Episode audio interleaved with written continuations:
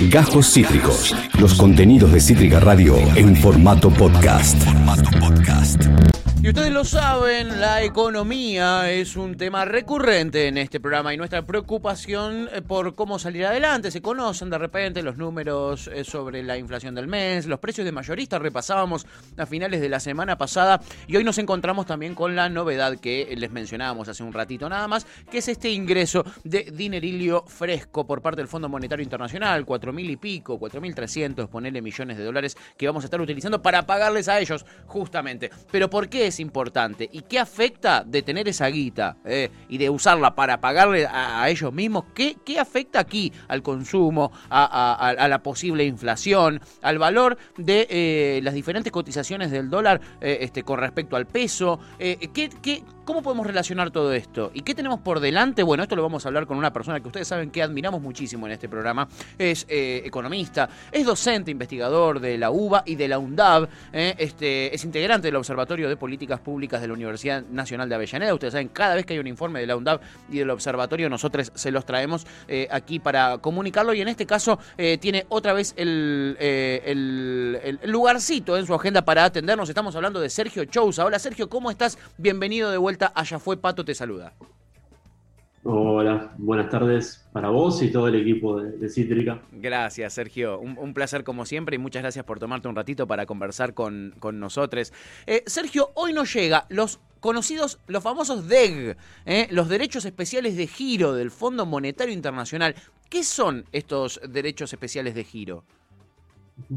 Sí, bueno, es una distribución de, fondos que aprobó justamente el organismo internacional, el fondo a ver, lo podemos pensar, si buscamos una analogía para hacerlo traducible, si bien técnicamente no, es estrictamente lo mismo, pero se parece bastante, a, si el Fondo Monetario hiciera una emisión de billetes, ¿no? Es como que hace una emisión global y la distribuye entre todos los miembros de la comunidad global, entre todos los países socios que son prácticamente la totalidad de estados-naciones del mundo Estamos hablando de una emisión que es realmente monumental. Hablamos de algo así como 650 mil millones de, dólares, para poner en proporciones, algo así como una vez y media el PBI argentino, ¿no? Toda la producción argentina en un año, más que eso todavía.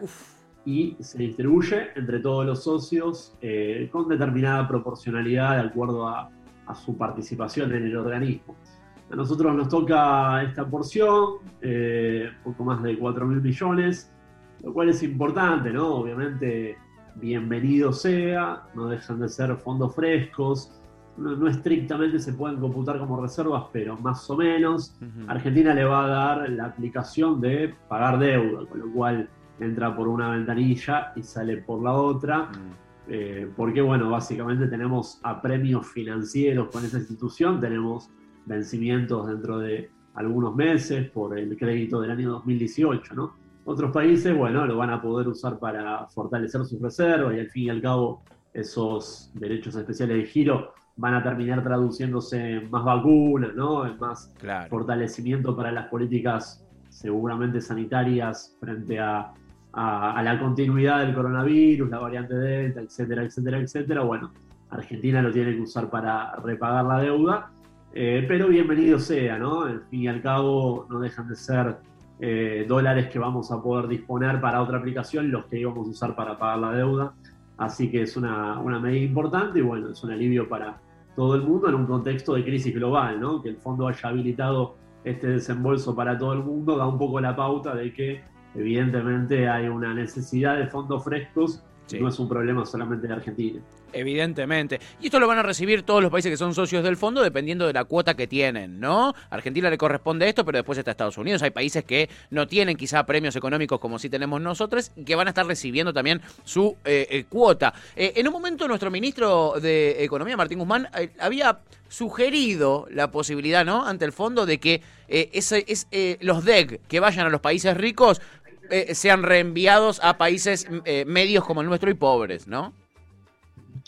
Sí, en efecto, se, está dando esa discusión, que es importante que el ministro de Economía, que aparte tiene una buena llegada a los mercados globales, es un hombre que, se ha desempeñado junto a actores económicos que hoy son, eh, eh, son gravitantes. Por ejemplo, conoce a la secretaria del Tesoro, Janet Yellen, y bueno, de su actividad académica, obviamente, cuando era profesor en Columbia, cuando era pupilo de Joseph Stiglitz.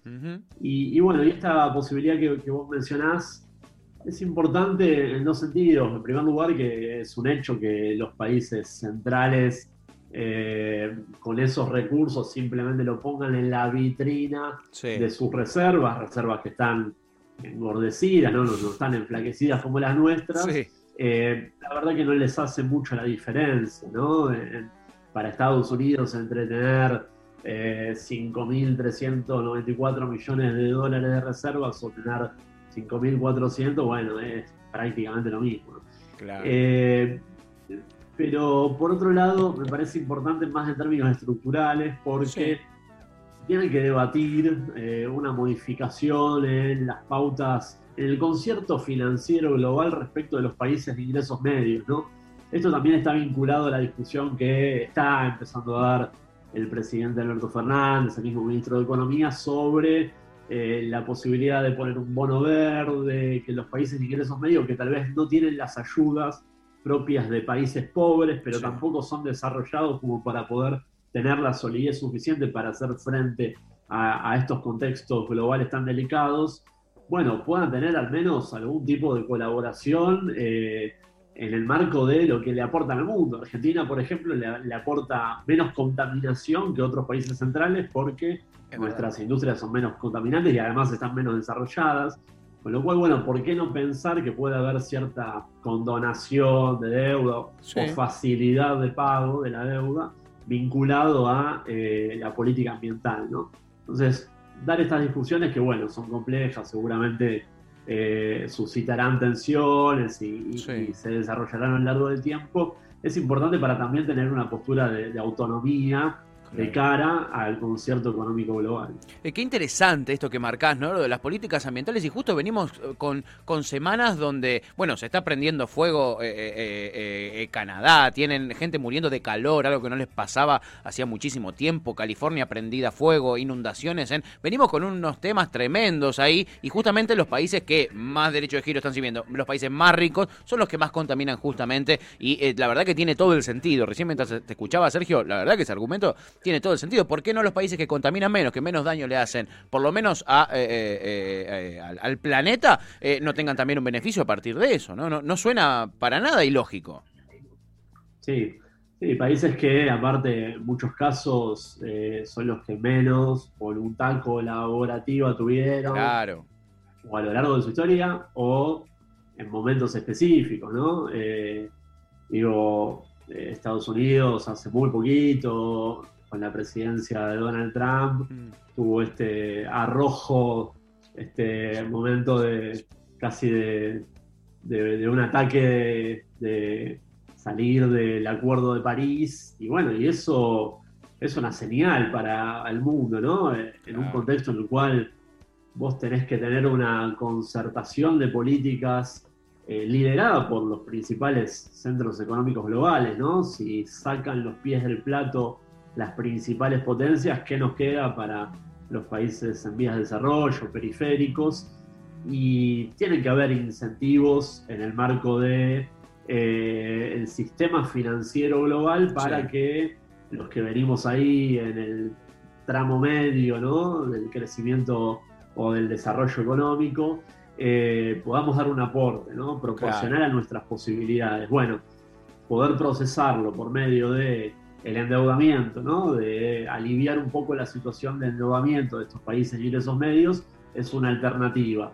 Y de nuevo es pensando en cómo resolvemos eh, los problemas de todo este bloque de países, que no es solamente Argentina, ¿no? No, claro. Eh, la mayoría de los países de Latinoamérica tiene este problema de que, bueno, no da la pauta como para recibir ayudas internacionales por ser un país pobre. Podríamos poner ahí en ese bloque sí a Bolivia, sí, algunos países de Centroamérica, pero después el resto no.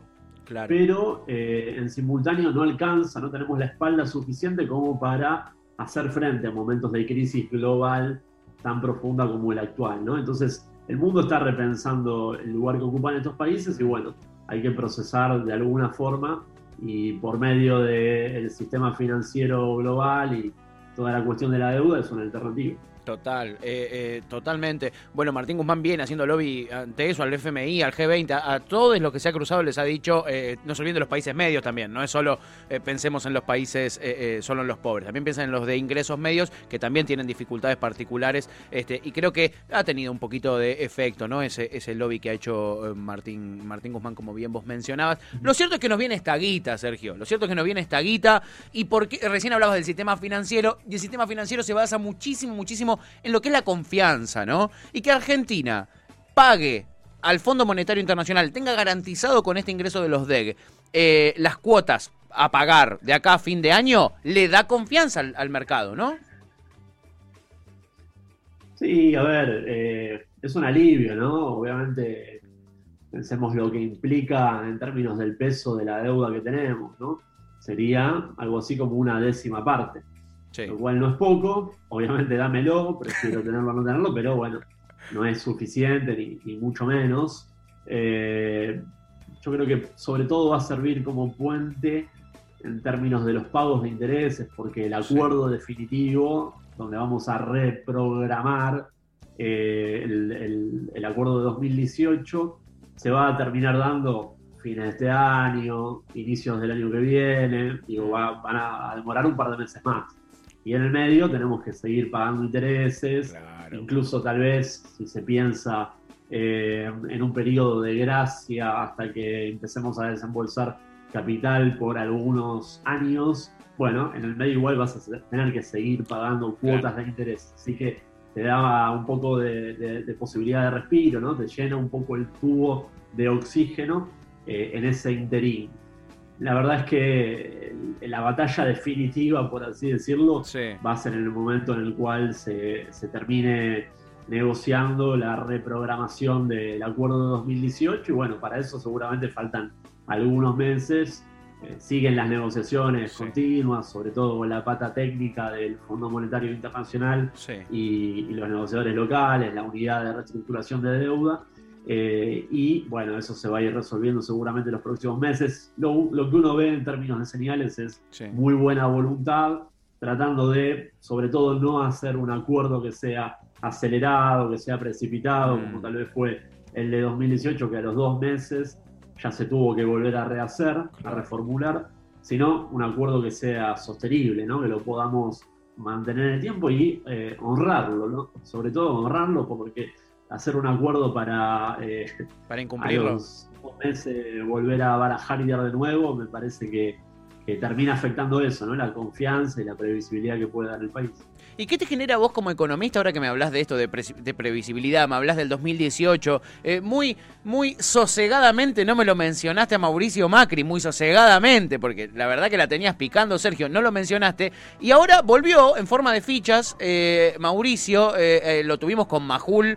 Eh, lo tuvimos eh, en varios lados, volvió para hacer campaña para recuperar ese, ese voto del sector duro que mencionábamos en la última charla que tuvimos. ¿Te acordás que hablábamos de los libertarios y de cómo le sacaban ese votito por ese lado? Volvió Mauricio Macri, responsable de esto que vos mencionabas recién, y dijo que él dejó el país con la misma deuda que la tomó, dijo que el Fondo Monetario Internacional es un país, eso es, es, un organismo que lo que hace es bancar a los países que vienen bien y que prometen mucho y que por eso le dieron la plata a él y en verdad a nosotros, por consiguiente. ¿Qué vos, como economista, que vivís con los números en la mano, ¿qué te genera verlo al presidente mintiendo? Porque lo que hace es mentir a cara de perro en los medios de comunicación. Sí, a ver, eh, sí, tuvo una, un par de intervenciones fuertes en los últimos días y, todo el coro, ¿no? Eh, hubo ahí un alineamiento muy, muy evidente sobre salir a cantar retrucos, sobre todo con el tema deuda. Sí. Bueno, viste cómo es la discusión eh, retórica en materia de economía. Eh, siempre se puede retorcer a un dato para que más o menos diga lo que vos querés, esté en línea con lo que querés argumentar. Eh, se puede hacer absolutamente siempre. Como los domicilios de Vidal. Hay veces que vos podés retorcer un número, pero termina sonando un poco a cinismo. ¿Por qué? Porque es el, peso de la lógica y de la realidad lo que impone, más allá de cómo vos eh, disponga los números y, quieras mostrar algo que no es. A ver, digo, que los representantes de la administración anterior salgan a decir que se endeudaron menos que, el último gobierno de Cristina o que simplemente tomaron deuda para repagar eh, vencimientos anteriores o que la deuda es solamente fruto del déficit en pesos. La verdad que se da de bruces con el hecho de que hayamos tenido un default, hayamos tenido una crisis de deuda, una crisis de balanza de pagos y hayamos incurrido en el Fondo Monetario como accionista de última, como prestamista de última instancia. Pensemos una cosa, Macri lo argumentó en estos términos, dijo, el Fondo Monetario nos prestó porque hicimos las cosas bien, lo puso en estos términos. Eh, y la verdad que, qué sé yo, en el mundo hay muchos países que hacen las cosas bien, realmente son más los que hacen las cosas bien que los que hacen las cosas mal. Pero esos países que hacen las cosas bien no están yendo al Fondo Monetario. No. Parece más todo lo contrario, parece más que fueron porque realmente era una última alternativa y porque si no ya se habían cerrado todas las otras eh, persianas, se habían cerrado, e, era efectivo, teníamos vencimientos de deuda y no los podíamos afrontar.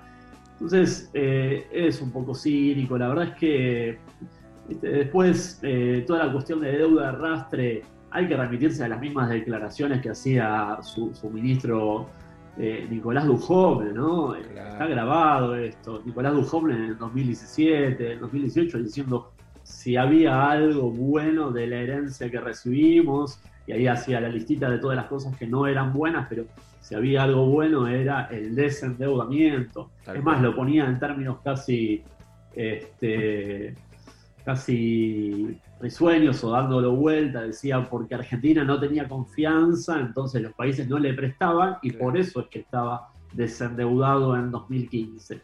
Bueno, no, no hablaba de ninguna herencia en materia de deuda ni que ellos iban a tener que afrontar vencimientos pasados.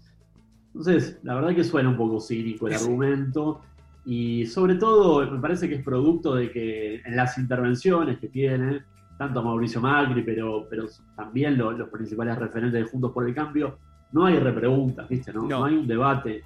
Eh, uno puede decir lo que quiera, yo te puedo decir ahora que, eh, qué sé yo, yo te digo que el poder adquisitivo eh, de los argentinos se está recuperando a una velocidad astronómica. Y vos me vas a repreguntar, me vas a decir, che, ¿estás seguro? que, no sé, yo no lo veo en la calle, o me parece que los números no dicen eso, o me lo vas a matizar, pero cuando Macri declara cosas que, digamos, no tienen gollete en términos de la lógica, el periodista que está del otro lado simplemente escucha, ¿no? Entonces me parece que ahí hay, surge esa cuestión y bueno, eh, está perfecto que diga lo que quiera, pero me parece que la realidad se impone y y uno lo ve también, ¿no? En las redes, en, el debate público, cuando da declaraciones de ese estilo, queda bastante en ridículo. Sí, sí, queda bastante en, ridículo, totalmente. Es como que viene para reafirmar lo que ya piensan, ¿no? Es como, como este sesgo, ¿cómo se le dice el sesgo de, de bueno, no me acuerdo cómo se llama, pero esto de que... De confirmación, exactamente. Yo necesito escuchar lo que yo quiero escuchar, digamos, lo que es verdad y no es verdad eh, es, es realmente lo de menos, ¿no?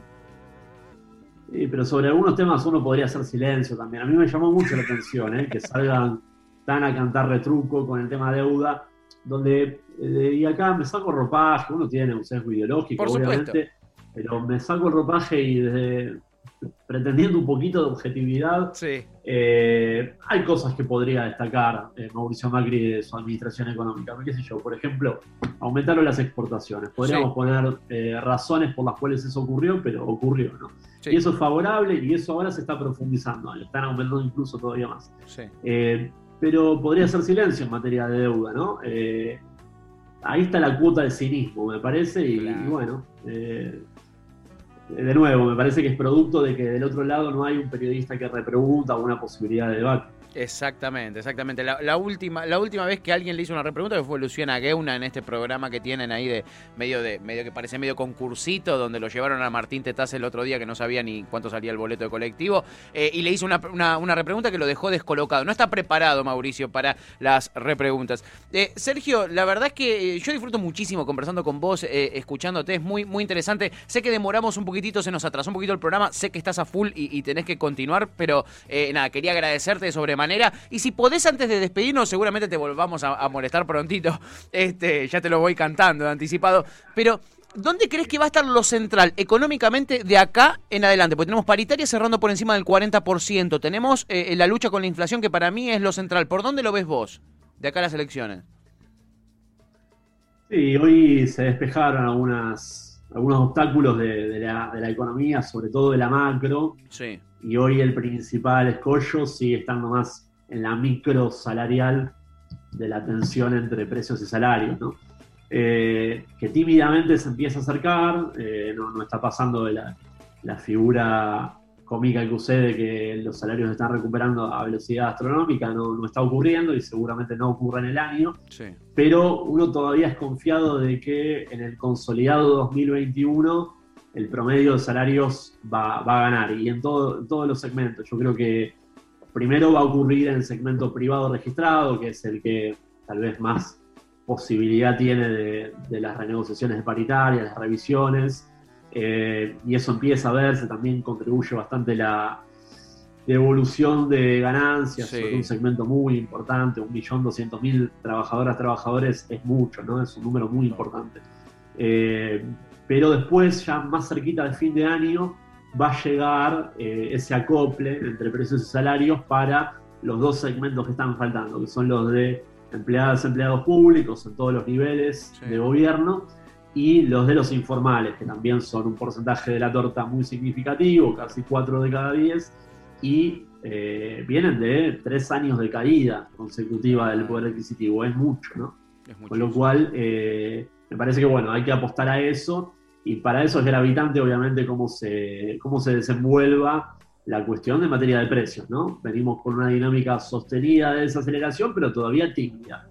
Pasamos del 4-8, 4-1, 3-3, 3-2 y ahora 3. Va de a poquito, ¿no? Dando pasitos de bebés para abajo. Eh, hay que sostenerlo y hay que profundizarlo. Falta todavía. Falta todavía. Sergio Chousa, economista, integrante del Observatorio de la UNDAB de Políticas Públicas. Eh, Sergio, como siempre, infinitas gracias. Eh, es un placer conversar con vos. La gente lo disfruta mucho también como, como nosotros. Así que te mandamos un fuerte abrazo y nuestro agradecimiento nuevamente a ustedes a disposición. Abrazo grande. Eh, Sergio Chousa, eh, eh, gustazo que nos damos en este comienzo de semana analizar un poquitito la actualidad económica. Acabas de escuchar Cajos Cítricos. Encontrá los contenidos de Cítrica Radio en formato podcast en Spotify, YouTube o en nuestra página web.